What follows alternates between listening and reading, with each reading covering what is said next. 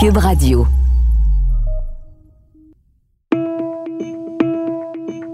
Épilogue.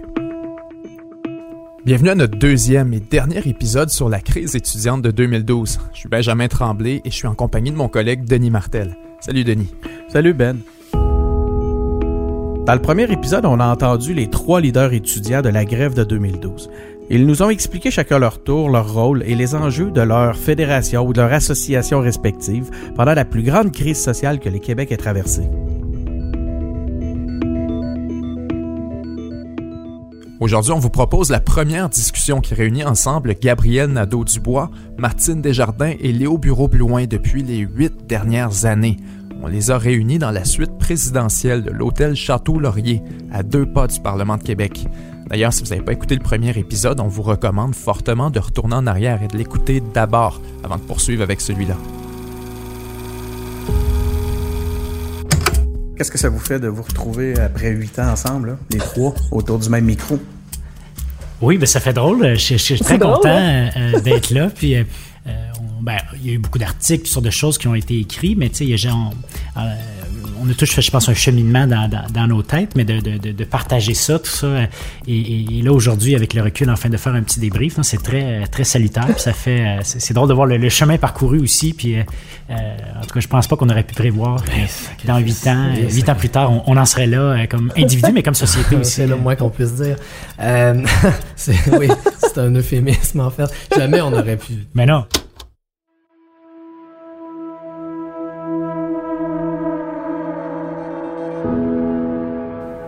Mais avant d'écouter la prochaine entrevue, il faut savoir qu'en 2012, c'est loin d'être la première grève étudiante au Québec.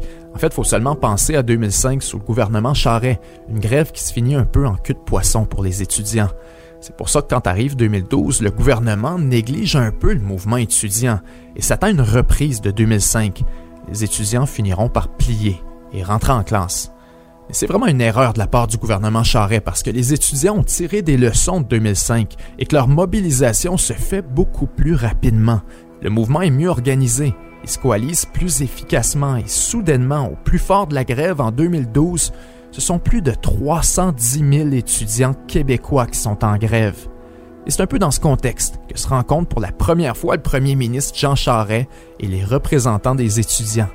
Gabriel Nadeau-Dubois n'est pas présent puisque son organisation refuse toujours de condamner l'usage de la violence, une position inacceptable pour le gouvernement. La rencontre mène à rien. Les manifestations continuent et environ deux mois plus tard, Jean Charest annonce qu'il déclenche des élections au Québec. Le 4 septembre, Pauline Marois et le Parti québécois sont portés au pouvoir d'un gouvernement minoritaire. Le 20 septembre, la hausse des frais de scolarité est annulée.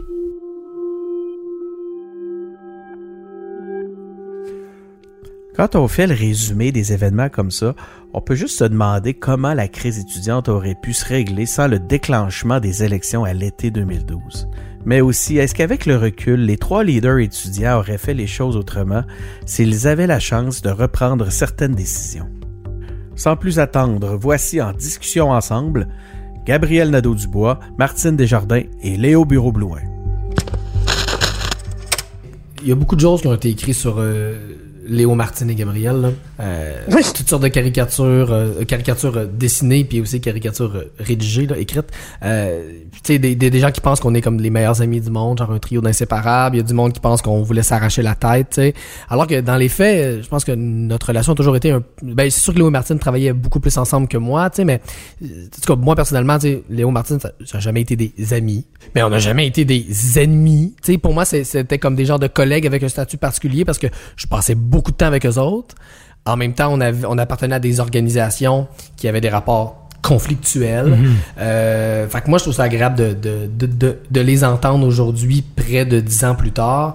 Euh, puis, tu sais, moi, ce, que je constate, c'est le chemin qu'on a, qu'on a tous parcouru. Puis, c'est ça, je peux pas m'empêcher de regarder derrière mon épaule, de voir les, les divisions que nous avions à l'époque, puis d'avoir un peu un sourire en coin en me disant, mon Dieu, on se prenait la tête quand même avec des trucs euh, qui aujourd'hui m'apparaissent, bon, puis là je vais avoir l'air d'un vieux politicien cynique, mais qui aujourd'hui m'apparaissent de, l'ordre quand même de trucs pas si oui.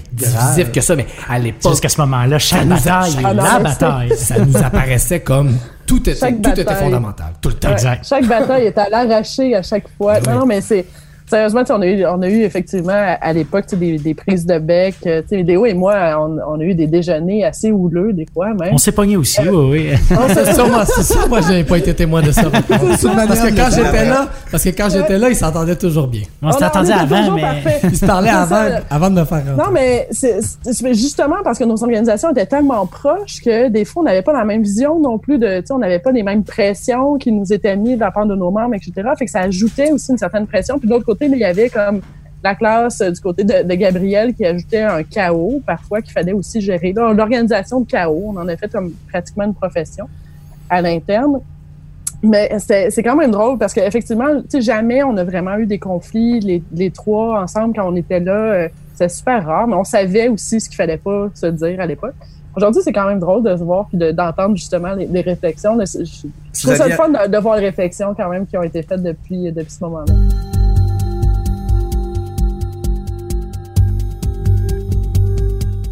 Est-ce que, Martine, tu considères que vous avez eu gain de cause? Oui, oui, totalement. En fait, euh, ben, c'est dur de dire qu'on n'a pas eu de gain de cause. Il n'y a pas eu la hausse de 1625 dollars. Hein? Je Les frais sont à 1800 en ce moment, je pense. c'est ça. Non, mais c'était 1625 quand même de hausse. Ça a été annulé. Moi, je me ah souviens, euh, au lendemain des élections, en fait, le coup de fil. Puis tellement que... Mais en fait, je pense que ce qui s'est passé dans ce mouvement-là, c'est que c'était tellement gros, ça a tellement pris de temps aussi. C'est qu'à un moment donné, les gens finissent par peine. C'est quoi l'objectif? Pourquoi on est dans la rue? On n'est pas là pour renverser le gouvernement. On n'est pas là pour euh, l'environnement. Quoi que, tu sais, on peut, on peut être là pour toutes ces causes-là, mais c'était pas la, base. À la base, contre la hausse des frais de scolarité, oui, réglé, merci, on passe à autre chose. Et euh, évidemment, on a ajouté la loi 78 parce que c'était vraiment un élément qui allait comme tuer n'importe quelle association étudiante. je veux dire, les frais, des amendes associées à cette loi-là étaient de tels que ça pouvait juste comme nous mettre à terre complètement au niveau de la FEC, quand même, qui avait un budget quand même intéressant. Euh, donc, je me disais, il y a quand même là, euh, oui, gain cause. Moi, j'ai aucun doute, mais je dois avouer, je me suis jamais autant battue avec des associations étudiantes pour qu'ils fassent un party pour dire qu'on avait gagné. Parce que les gens étaient déjà rendus de oui, mais là, ça nous prend la gratuité scolaire. Puis je faisais comme oui, mais on est. C'est pas ça, c'était pas ça le début, c'était pas ça la, la cause mais justement la longueur, la pluralité en fait du mouvement faisait que tu sais chacun y ajoutait ses objectifs. Vous avez jamais eu l'occasion de vous réjouir en, tout le monde ensemble? Ben, je pense que c'est souvent comme ça dans des, grands mouvements. Euh, mais je pense qu'aujourd'hui, euh, euh, les militants étudiants, mais même non étudiants, je pense considèrent ça en grande majorité comme une, victoire. comme disait Martin, la hausse de 1125 ou 75 a été annulée. En termes d'argent, on parle d'à peu près 350 millions de dollars chaque année. J'ai refait le calcul récemment. Si on, le nombre d'étudiants et le montant qu'ils auraient payé, c'est quand même significatif. Et moi, ce que j'ai toujours eu pour m'en dire qu'on construit des mouvements sur des victoires. C'est comme ça qu'on permet d'avancer en disant, mais regardez les gens avant nous, ce qu'ils ont fait, ils ont gagné. Et je pense que c'est ça l'histoire qui, se raconte en ce moment dans, les milieux étudiants. Puis là-dessus, tu des mouvements sociaux ou même des révolutions qui se terminent avec un moment où on dit Bon, voilà, les amis, c'est terminé, nous avons gagné, et là, on ouvre une bouteille de champagne, et là, c'est la fin et la victoire. Ça, c'est dans les livres. Oui. C'est pas vrai qu'on le dit. C'est dans la vraie vie, ça, s'est jamais passé comme ça nulle part dans aucun mouvement social. Euh, les mouvements sociaux, par définition, se, se, terminent jamais vraiment. Ils finissent par s'étioler, tout ça. Puis c'est souvent euh, dans les livres d'histoire qu'on dit ah ça s'est terminé cette date-là avec une victoire ou cette date-là avec une défaite. Donc moi, je comprends dans l'enthousiasme beaucoup de gens de cette dire on pensait qu'on changeait le monde, on pensait qu'on transformait le Québec. Finalement, on l'a pas fait. Euh, la Révolution française a duré selon bien des historiens, des décennies. Là. Puis il n'y a pas de moment où on peut tirer un trait et dire il y a une victoire ou une défaite.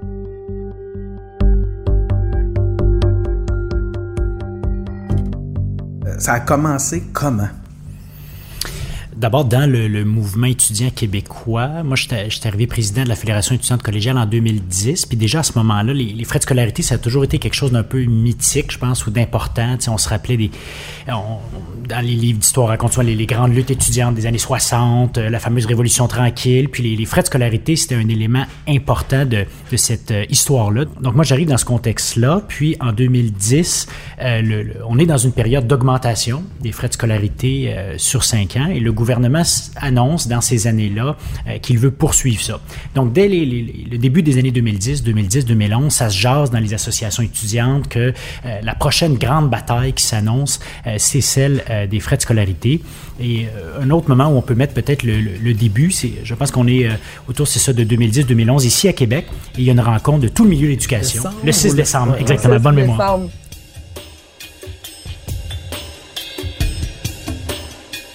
Dès euh, mars 2011, il y a eu cette manifestation-là au bureau de Jean Charest. Là, puis là, le, SPVM avait délogé les étudiants qui étaient là d'une façon assez euh, expéditive. Puis ça, ça a été un ton. Il y a eu une violence qui s'est manifestée dans le cadre de toute cette, crise-là qui était quand même assez étonnant. Euh, le déchaînement de violence, là, comme on a rarement vu du côté de l'État, vous l'expliquez comment? Martine, j'aimerais ça t'entendre.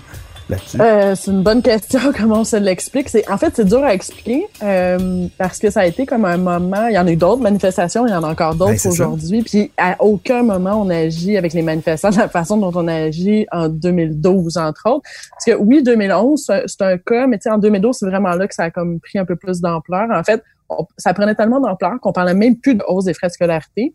Euh, on parlait juste de violence et d'intimidation. Mais je me souviens, la majorité des entrevues, c'était là-dessus. Il fallait qu'on qu'il fallait que sur lesquels on se battait. Même si on allait en négociation avec le gouvernement, on parlait juste de ça. Euh, puis c'est c'est dur à expliquer. En fait, c'est peut-être parce que c'était des étudiants, euh, parce que c'était des jeunes. On avait l'impression qu'ils étaient comme impulsifs, qu'on pouvait que tu sais c'était pas je sais pas c'était pas des étudiants accomplis tu sais les jeunes sont toujours un peu comme sous-estimés aussi dans leur euh, désir de démocratie de manifestation de liberté d'expression c'est comme si euh, bref on s'était dit que c'était pas vraiment important moi je me souviens d'être allé à la commission Ménard en, en, en 2000 fin 2012, je pense, euh, ouais, quand le, le, gouvernement Marois a été élu. Euh, puis ça, finalement, ça n'a rien donné, cette commission-là. Ils ont fait un rapport qui était complètement tabletté par les libéraux par la suite. Ça n'a plus rien donné. Et pourtant, il y avait plein d'éléments là-dedans super intéressants sur comment gérer des manifestations, etc. Peut-être parce que c'était les plus grosses manifs, en fait, qu'on avait vues jusque-là. C'était ça qui était difficile à gérer. Euh, mais franchement, je, je, je me l'explique mal encore aujourd'hui euh, comment on a pu comme lancer par exemple des balles de plastique sur dans les dans les foules ou même lancer euh, euh j'étais pas là mais le 4 mai il y avait quand même une manif à Victoriaville qui avait complètement dégénéré au point où même les ambulanciers voyaient plus parce qu'il y avait trop de fumée de gaz lacrymogène. Euh, nous autres on était en négociation fait qu'on n'était pas là mais quand même tu sais je me dis il y a là matière à aller analyser. Malheureusement le corps policier avait refusé en 2012 de se pencher là-dessus un autre élément qui a rendu possible cette violence policière, c'est qu'il y avait parallèlement une ce que certains ont appelé une brutalité aussi médiatique. C'est-à-dire que la violence concrète dans les rues était, il faut se rappeler, là, accompagnée à l'époque d'un discours anti-mouvement étudiant euh, extrêmement violent.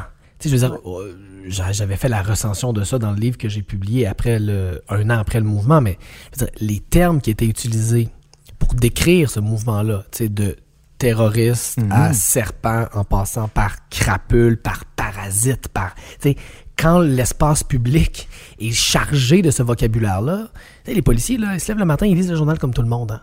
Donc, quand, quand il y a un climat social qui pointe du doigt un groupe dans la société aussi euh, avec autant de violence, je sais pas, ça, ça explique pas tout, mais ça rend acceptable socialement certaines choses que dans d'autres circonstances, les gens condamneraient. Je Donc, il y a un volet acceptabilité qui s'installait par rapport à ça, mais est-ce que tu penses, Léo, que c'était même concerté? Est-ce qu'il y avait une commande à haut niveau pour justement affranchir un tel niveau de violence?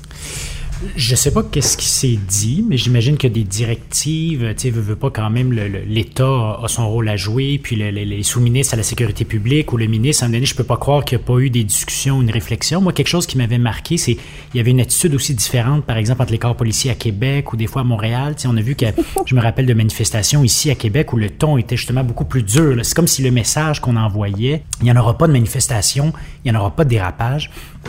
Donc ça, je pense que ça indique qu'il y a... de la mairie. Ben, sans vouloir pointer du doigt, on se demande un peu, tu sais. Euh, et, et, et, j'ai l'impression, euh, comme disait Gabriel, c'est l'addition, c'est ça, du, du, message public, d'une volonté gouvernementale, parce que pour avoir vécu brièvement un petit peu de de l'autre côté, même si j'étais pas dans, dans, dans l'exécutif, euh, quand le Parti québécois était au pouvoir, je me rappelle de discussions où euh, des gens envoyaient le message, là, on veut pas qu'il y ait de, de bavure policière, on veut que ça se passe bien. Donc, je sais, en tout cas, qu'à l'inverse, il peut y avoir des messages qui sont donnés euh, pour calmer le jeu. Puis là, le, le, narratif, le message du gouvernement, c'était euh, la loi et l'ordre versus euh, l'anarchie et la rue. Tu sais, c'était ça, le message ouais. que le gouvernement envoyait à l'époque. Tu sais. Mais je dirais, la, la, la journée où j'ai vraiment réalisé qu'on avait comme un peu perdu le contrôle, parce que quand il a commencé à avoir une manifestation de casseroles dans les rues où les gens nous octroyaient, dans le fond, le mandat d'aller négocier ou de trouver des solutions ou de continuer de faire des manifestations, alors qu'on ces gens-là, ils sont pas dans, notre, dans nos assemblées générales. Moi, je me disais, c'est bien beau, là, je vais négocier demain avec le gouvernement, puis je retourne dans mon assemblée générale, ces gens-là, je serais jamais capable de les convaincre. Je me souviens d'être, nous autres, on avait comme nos bureaux au coin comme de Marianne et Saint-Laurent à Montréal, puis les manifs qui passaient là. Je me souviens de les regarder, de trouver ça absolument merveilleux, puis me dire, ben je sais pas comment ça va finir si ça, on va pas en élection. En fait, il n'y a aucune autre solution.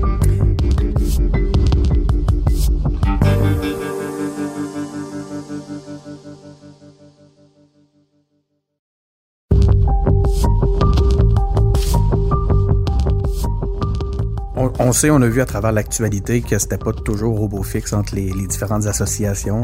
euh, on sait même que peut-être, on a lu, j'ai retracé quelques articles qui faisaient état même que ça n'a pas toujours été robot fixe entre vous tous ici. Euh, c'était comment la négociation entre vous? Euh, ça avait l'air, est-ce que c'était simple de s'entendre entre coalitions? Euh, Gabriel, je vais commencer.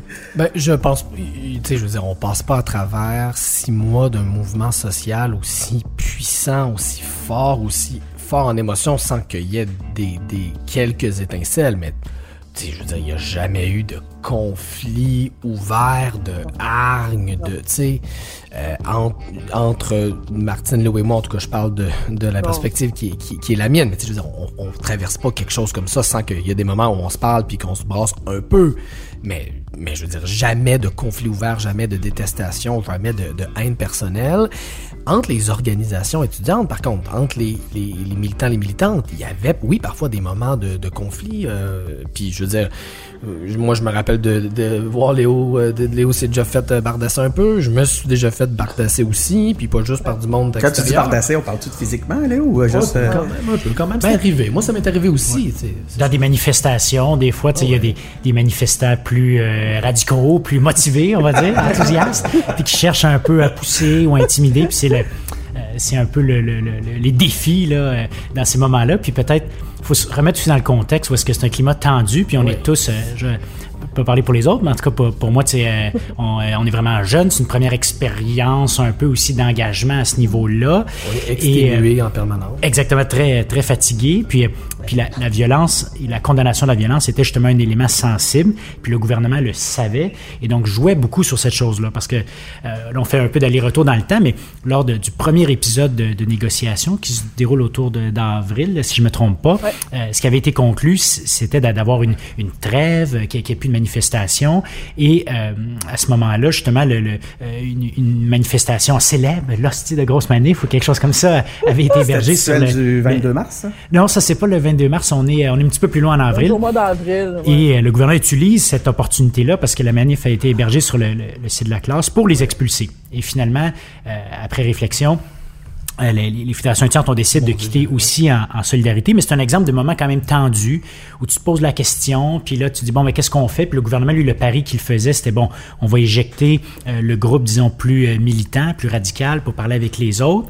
Euh, mais nous, on savait très bien qu'on pouvait pas, en tout cas, euh, je savais très bien qu'on pouvait pas en arriver à une entente sans euh, la classe qui représentait une partie très importante des, des étudiants en grève. Fait que, bref, c'est le genre de tension ouais. aussi. Puis la stratégie des gouvernements quand ils ont des mouvements sociaux difficiles à gérer, c'est de les diviser. Là, je veux dire, Jean Charest n'a pas ouais. inventé ça. C'est une stratégie bien éprouvée par l'histoire. Puis, tu sais, Léo, tu dis, il aurait pu avoir plus de collaboration, de conversation. C'est clair. Il aurait pu des fois, puis là, je veux pas avoir l'air trop du, du, du, vieux bonhomme avec euh, un kilomètre de recul, mais tu sais, il y avait aussi quelque chose dans cette dans ces conflictualités internes qui créait énormément de, de dynamisme, de débat d'idées. Mm -hmm. Il y a certaines choses sans doute qu'on aurait mieux fait avec plus de coordination.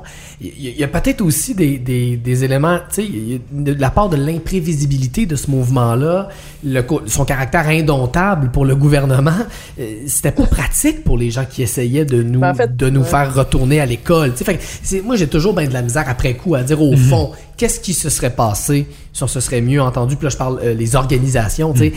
Il y aurait certaines choses qui auraient été plus simples, les négociations, certainement. Est-ce que le gouvernement, mais le gouvernement lui-même était passablement, là, je m'excuse, mais passablement enquiquiné par le fait que c'était dur à gérer cette patente-là. Martin parce que plus rire, là. Martine, qu'est-ce qui se Parce que juste, juste le mot négociation, moi, en 2012, c'est, ça me fait rire, là. Est-ce qu'il y en a vraiment eu? Non, hein? mais... C'est ça la question.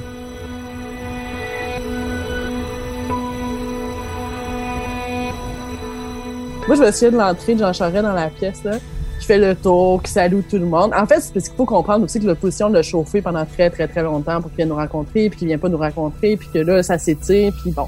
Il décide de venir s'installer une demi-heure. Moi, je sais que ça dure à peu près une demi-heure. Entre une demi-heure et 40 minutes maximum. Il fait le tour de la pièce et s'assoit, puis il nous dit « Gabriel n'est pas là. » Là, c'est là qu'il réalise que Gabriel n'est pas assis à la table de négo. Puis là, on, lui, on lui redit pour une énième fois que Gabriel n'est pas assis à la table de négo, etc., etc. Juste pour le spécifier, parce qu'il y avait d'autres négociateurs qui étaient nommés, c'est ça? Ben, exact, c'est ça. Il y avait des négociateurs, dans la classe. Euh, moi, je me souviens, c'est ça, il fait le tour, tu sais, puis il s'installe complètement évaché. Puis là, il est juste là pour faire du temps. En fait, il regarde sa montre, puis il se dit, on va faire ma demi-heure, puis je vais partir. Parce qu'à chaque fois qu'on lui pose une question, moi, je me souviens, j'étais prête, là. Je posais des questions. Tout ce qu'il me disait, c'était, ah, Madame Courchaine va vous régler ça. Madame Courchaine va vous régler ça. Vous regarderez ça avec Michel. Là, j'étais comme, je comprends qu'on va régler ça avec Michel, mais Michel n'est pas là pour régler des choses, fait que ça arrivera pas, tu sais. Donc, c'était vraiment long, c'était vraiment pénible. Ça, vraiment une demi-heure, 40 minutes, il est reparti, on l'a plus jamais revu.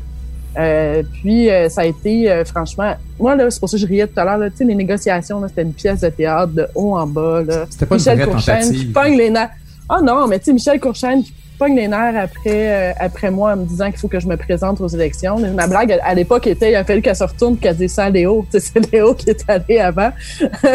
Mais c'était fou, là. Je veux dire, c'était pas une négociation. C'était vraiment là pour un peu nous intimider, même à la limite, nous faire sentir qu'on n'était pas assez à la hauteur. Euh, puis vraiment, c'était, il nous sous-estimait à l'époque. Il avait décidé d'utiliser le, le, petit guide 2005, comment gérer les manifestations étudiantes, puis de l'appliquer à 2012, parce qu'ils ont tenu exactement les mêmes propos à peu près au même moment. Léo, si tu pouvais adresser un mot à M. Charret, à Mme Beauchamp, à Mme Courchaine aujourd'hui. Oh, OK. Euh, ça serait, ça serait ce que j'aimerais leur dire. Ben, j'aimerais plus leur poser des questions, je pense. J'aimerais ça comprendre un peu euh, qu'est-ce qu'ils avaient dans la tête à l'époque, puis euh, ce à quoi ils s'attendaient. Puis aujourd'hui, un peu comme nous qui analysons ça avec le recul, comment, comment est-ce qu'ils voient ça? Parce que euh, d'un côté, évidemment, je déplore totalement la, la, la façon qu'ils ont géré ça, mais finalement, ça, a créé un des plus grands euh, mouvements sociaux euh, au Québec. Ça a politisé, mobilisé toute une génération. Donc, ça, a eu, je pense, l'effet complètement inverse euh, de ce qu'ils voulaient faire au départ. Puis, évidemment, il y, a, des gens qui ont été blessés là-dedans et tout ça, et ça, c'est extrêmement grave. Mais il y a eu aussi, malgré tout, beaucoup de, positifs dans ce mouvement-là. Donc, j'aimerais ça un peu savoir, eux, comment ils voient ça. Puis, finalement, est-ce qu'ils reconnaissent qu'ils s'étaient trompés là, vraiment de, A à Z en sous-estimant dès le départ? Juste pour le, le pour le bien du balado, puis pour les auditeurs, on a évidemment invité, euh, on a essayé d'inviter aussi les, les, joueurs libéraux de, de l'époque. Ils ont tous refusé pour le bien. Soit des refus, soit on a été ignoré, soit on a eu des refus. Est-ce qu'on peut s'en étonner? Je vais vous laisser. je pense que Léo pose une question qui, qui moi aussi me tracasse beaucoup, puis j'aimerais bien avoir cette réponse-là parce que moi j'ai entendu peu M. Charret en reparler mhm. depuis les événements, Mme Beauchamp encore moins. Euh, je, je parce qu'il y a quand même eu une, une, tentative de casser ce mouvement-là. Euh, mhm. qui a été un échec, je veux dire, lamentable. En fait, ça, ça a redémarré le mouvement pour un politicien d'expérience aussi aguerri que Jean Charest. Je sais pas comment il a pris ça d'être battu politiquement, par au fond une bande de jeunes qui avaient jamais fait ça.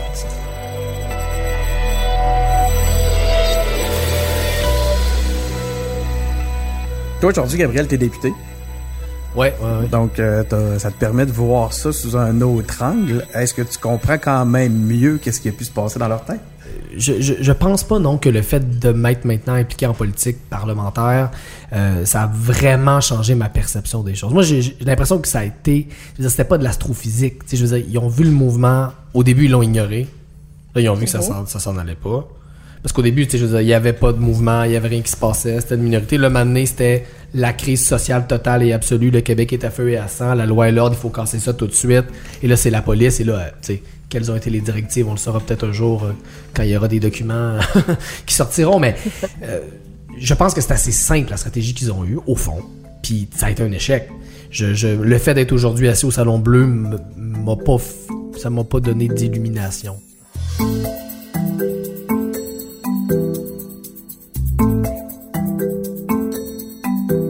Est-ce que vous pensez que les jeunes et les étudiants aujourd'hui seraient toujours capables d'une telle mobilisation? Ben, ils l'ont fait au printemps dernier euh, sur la question climatique.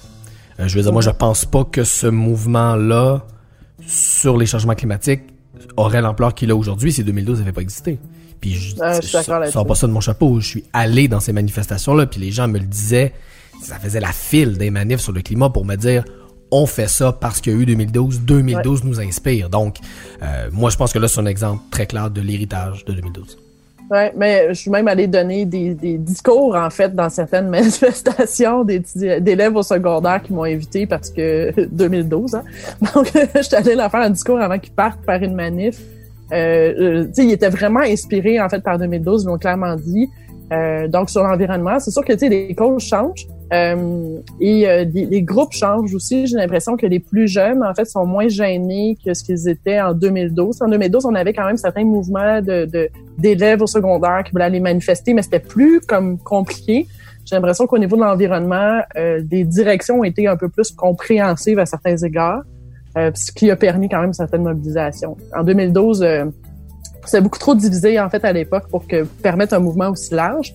Mais je pense que c'est les, les- les conséquences de ça là, qui, qui, qui ont démontré que le mouvement est capable de se faire. Moi, je- franchement, j'étais impressionnée par la manifestation. Je suis allée avec mon fils pour sa première manifestation, Ah ouais? donc euh, dans les rues de Montréal, ouais, ouais. Et euh, c'était franchement impressionnant. Avec l'expérience, euh, avec ce que tu, le, le recul que tu as maintenant, est-ce qu'il y aurait certaines choses que tu ferais différemment? Euh... Ben, je... euh, on peut toujours dire oui, mais je dirais non. De façon globale, non. Euh... Ben, en fait, à certains moments, tu sais, je pense que, tu sais, j'en- ai parlé, euh, des fois, on, avait beaucoup de pression, puis euh, des discussions qu'on pouvait avoir, des fois, entre nous, étaient un peu tendues. Je pense notamment avec, avec Léo, puis je me dis, mon Dieu, qu'on s'est tiré les cheveux des fois pour rien, puis qu'on aurait pu prendre ça beaucoup plus calme. Mais on avait tellement d'enjeux, puis tellement de pression de part et d'autre au niveau de nos, nos, nos membres, tu sais, mais bon. Euh, ceci dit, on s'est jamais vraiment chicané. C'est juste que parfois, il y avait des débats où je trouvais que on allait comme trop loin pour rien. Euh, on aurait pu comme, comme prendre un petit peu une petite pause puis dire, regarde, on va se parler dans cinq minutes. Euh, mais à part de ça, non. Je pense que de façon générale, on a il y, a, il y a plein de choses qu'on avait préparées qui ont été dans toutes les directions, qu'on a rattrapées. Euh, on a essayé de négocier avec le gouvernement qui n'a rien savoir au départ. On a même fait des négociations dont personne n'a jamais entendu parler, qui ont été secrètes, juste Léo et moi, puis notre gang à nous, puis euh, ça n'a rien donné. Tu sais, je veux dire, il n'y avait aucune marge de manœuvre de toute façon. Fait que non, j'aurais rien changé parce que tout ce qu'on a fait, c'était toujours en réaction par rapport à ce qu'on recevait. On a fait du mieux qu'on a pu. Mais c'est ça, si j'avais à changer quelque chose, c'est peut-être comme justement, tu sais, des relations interpersonnelles où on se dit, hey, franchement, on s'est tiré les cheveux pas mal euh, pour rien cette fois-là. Avec le recul, Ouais. Gabriel, euh, tu as eu huit ans maintenant pour y penser. Est-ce qu'il y a quelque chose que, que tu as en tête que tu ferais différemment aujourd'hui si c'était à refaire? Je pense que sur la fameuse question de la violence, la fameuse question de la gestion des manifestations, on aurait pu puis on aurait dû se préparer mieux à répondre à ces questions-là, puis avoir ces débats-là dans les assemblées avant que ça se mette à dégénérer. Parce qu'à partir du moment où les, les affrontements étaient si forts et si polarisés et si polarisants, euh, c'était rendu difficile de parler de ces choses-là à tête opposée. Les gens se faisaient poivrée, les gens se faisaient tabasser chaque jour, et là, on leur disait, ah, là, faut avoir un débat sur quelle est notre position sur, puis là, les gens disaient, ben, de quoi tu parles? Je veux dire, on se fait ramasser. Donc, c'est sûr que cette question-là, on aurait pu, puis on aurait dû l'aborder de front plus tôt.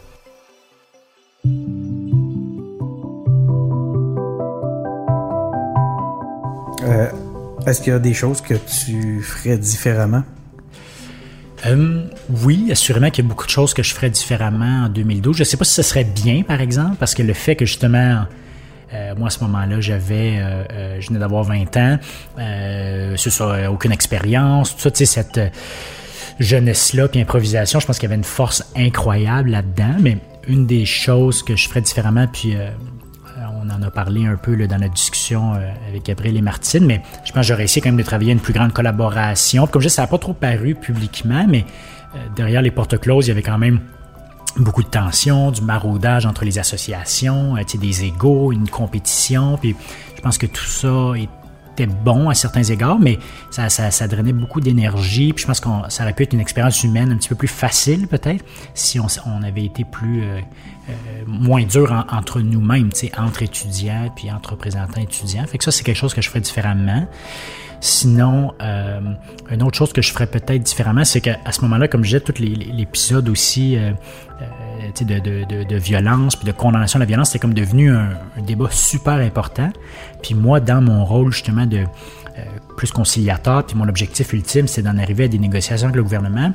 Je pense que des fois, je autant peut-être la classe, eux, refusait de condamner la violence, puis ça, c'était pas bien, mais peut-être moi puis l'organisation avec qui je travaillais, des fois, on, on dénonçait pas assez peut-être quand il y avait des comportements policiers euh, abusifs parce qu'on voulait pas euh, rentrer dans le piège du gouvernement qui était de dire, Ben, regardez, les étudiants, ils cautionnent la violence et tout ça, parce que ben, je le voyais sur le coup, mais surtout avec le recul, quand on regarde les images, il y a quand même eu, je pense, des dérapages euh, de la part de l'État, de la part de la, police, qui auraient dû peut-être être, euh, dénoncés da- davantage à ce moment-là. Ça, c'est deux petits éléments que j'aurais fait différemment.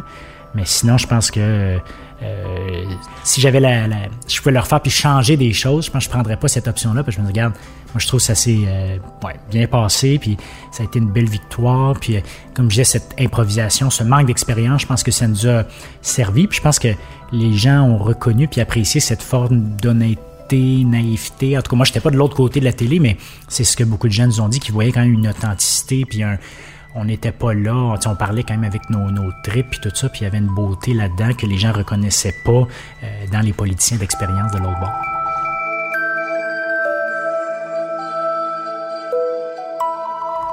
Si vous aviez un message pour les jeunes, puis là, vraiment, j'aimerais euh, vous entendre les trois à, à tour de rôle. Euh, Ben, un message pour les jeunes en terminant. Je peux commencer. Ben, euh, au risque, euh, c'est ça évidemment d'être un peu cliché, mais ce serait mobilisez-vous, euh, engagez-vous évidemment. Moi, dans, dans mon cas, puis je pense pour toutes les gens qui étaient là, ça a été un événement tellement marquant. Tu sais, Il y a, il y a des de ces dates un peu là, moments dans l'histoire qui, qui marquent une génération, puis ça, c'en est un. Et ça me suit encore aujourd'hui. Ça apprend des, des valeurs, c'est ça, la solidarité, l'effort de groupe. Puis je me rappelle quand même, on, on, on disait quand même qu'aujourd'hui, avec le recul, bon, des politiciens d'expérience qui se sont fait damer le pion par, par quelques jeunes, mais au départ, c'est on a, en tout cas, j'avais l'impression que c'était une montagne, puis le, le gouvernement bougeait tellement pas, puis de, de réaliser finalement que, hey, on est capable de, de- ça donne tout son sens aussi à la, à la vie démocratique, tout ça. Puis je pense que pour avoir une société qui, qui fonctionne, qui a de la cohésion, il faut que les gens euh, bougent et il faut parfois qu'ils dérangent. Euh, Parfois, il faut euh, euh, justement subir quelques, chroniques ou euh, étiquettes euh, acerbes, mais euh, si on dérange pas personne, mais c'est peut-être qu'on fait rien. Mobilisez-vous, engagez-vous, dérangez. Gabriel? 2012, c'est pas seulement une expérience de mobilisation, c'est une expérience de victoire. Et, moi, c'est ça, euh, si j'avais à, à- envoyer un message, c'est que non seulement c'est possible de se mobiliser, non seulement c'est souhaitable de le faire, puis de déranger, Léo l'a bien dit, mais on peut gagner aussi. On fait pas juste ça pour résister, on fait pas juste ça pour par principe. On est capable de gagner. Puis 2012, pour moi, c'est le grand apprentissage que j'en ai tiré, puis que je pense que beaucoup de, de gens de notre génération en ont tiré, c'est que c'est possible la victoire. Même contre les gouvernements les plus, et là celui-là il n'était pas pire, corrompus, cyniques, violents, sais, même contre des adversaires qui nous apparaissent au départ si puissants, on est capable de gagner. Et ça, c'est un, c'est un, c'est une leçon, puis c'est un, c'est un, c'est un enseignement d'une valeur inestimable, la possibilité de la victoire pour les mouvements sociaux, pour les mouvements citoyens. Martine, message aux jeunes. Euh, ouais, ben moi je dirais en fait, euh, vous allez être sous-estimé au départ. On va toujours vous sous-estimer parce que vous êtes jeune et vous manquez d'expérience, mais c'est justement, je pense, un des meilleurs atouts que les jeunes peuvent avoir que d'être sous-estimés. Euh, je trouve que nous, ça nous a beaucoup servi à plusieurs égards. Ça fait que souvent on a bousculé les habitudes ou les, les choses qu'on attendait de nous, justement parce que cette expérience-là là, de, de, de la vie à l'Assemblée nationale, on la connaissait pas et ça nous a permis un peu de sortir du cadre. Donc, euh, tu sais, euh, soyez créatifs également lorsque vous faites euh, ce genre de mobilisation-là. ayez des objectifs clairs. Moi, c'est ça que je rajouterais aussi. vous allez être sous-estimé, mais ayez des objectifs clairs. Sachez, sachez ce pourquoi vous vous mobilisez. Parce que c'est comme ça que vous allez être capable d'identifier, un, que vous avez gagné, et deux, d'être capable aussi de solliciter les gens pour qu'ils puissent sortir dans la rue et qu'ils sachent également pourquoi ils manifestent. Parce que Autrement, c'est très difficile de mobiliser pendant autant de temps un grand groupe. Êtes-vous prêts à repartir ensemble sur un nouveau... Euh, Peut-être un jour. On sait pas, on peut pas se dire non. Bon, ben merci beaucoup d'avoir été présent. Ça a été vraiment un plaisir. Été un plaisir. Merci de l'invitation. Oui, merci, de l'invitation. Oui, merci.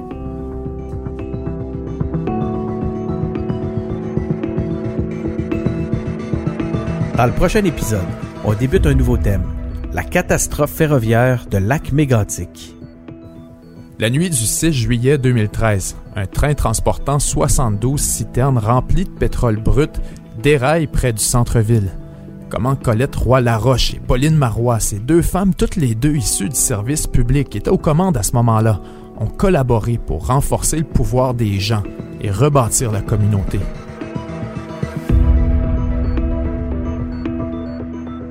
Animation Benjamin Tremblay et moi-même, Denis Martel, Réalisation Anne-Sophie Carpentier. Merci à Joshua Ménard Suarez à la recherche. Une production Cube Radio.